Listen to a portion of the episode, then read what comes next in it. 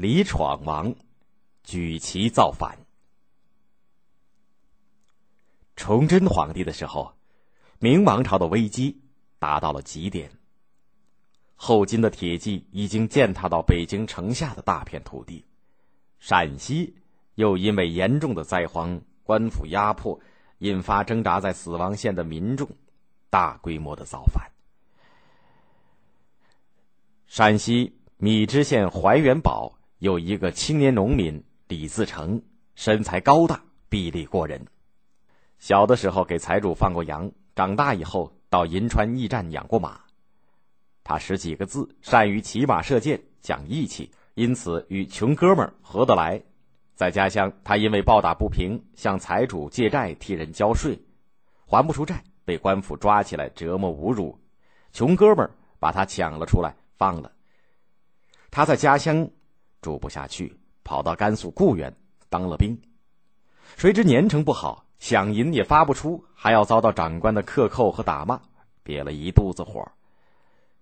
公元一六三零年，军队调防，行军到陕西的金县，就是陕西榆林。士兵要求发饷，带兵的官不加安抚，反要殴打带头人。李自成挺身而出，杀了带兵官和金县县令。分了县府的库银，拉起队伍，举起了造反的旗帜。当时陕西已经有好多股造反的农民军，李自成的舅舅在安塞起兵的高迎祥势力最强大，自称闯王。公元一六三一年，高迎祥与老回回、曹操、八金刚、八大王等三十六支造反的队伍，共二十多万人联合起来，打到山西，声势浩大。李自成就去投靠他，成了赫赫有名的闯将，转战陕西、山西、河南、湖北等地。朝廷派出名将卢象升、陈其余率大兵前来围剿。公元一六三四年，陈其余把高迎祥的军队围困在汉中附近的车厢峡中。连续两个月的大雨，使农民军缺少粮草、马料，陷入了绝境。李自成买通陈其余的部将，假装说要解散队伍，回乡务农，趁陈其余不备，突出了重围。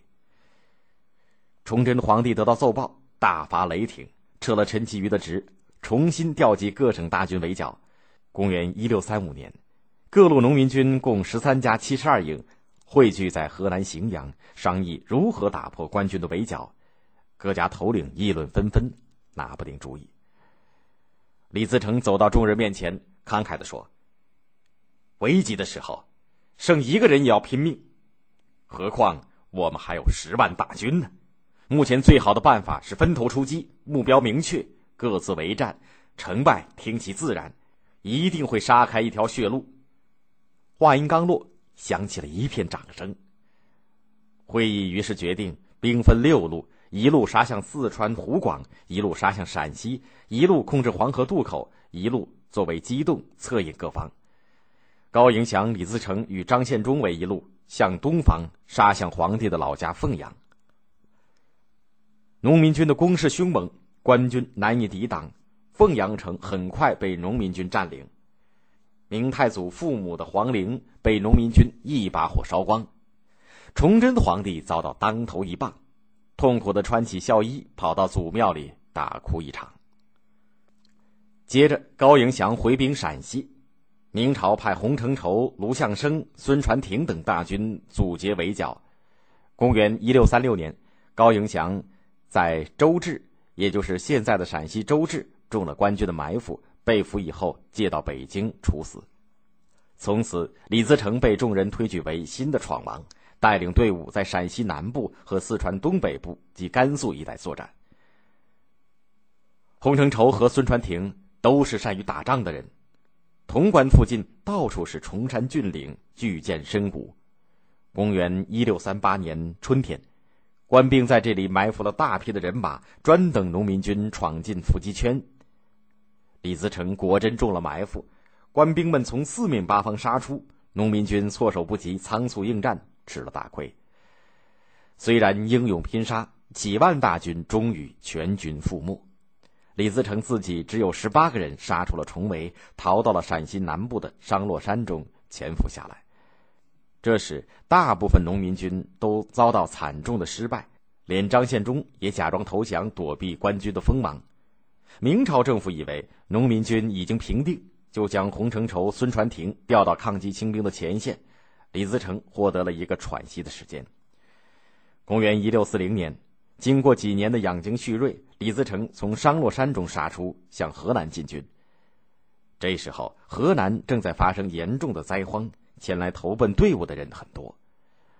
一天来了一支队伍，为首的年轻人叫李岩，又名李信，一副书生人的模样。原来李岩是杞县一户有钱人家的公子，但是行侠仗义。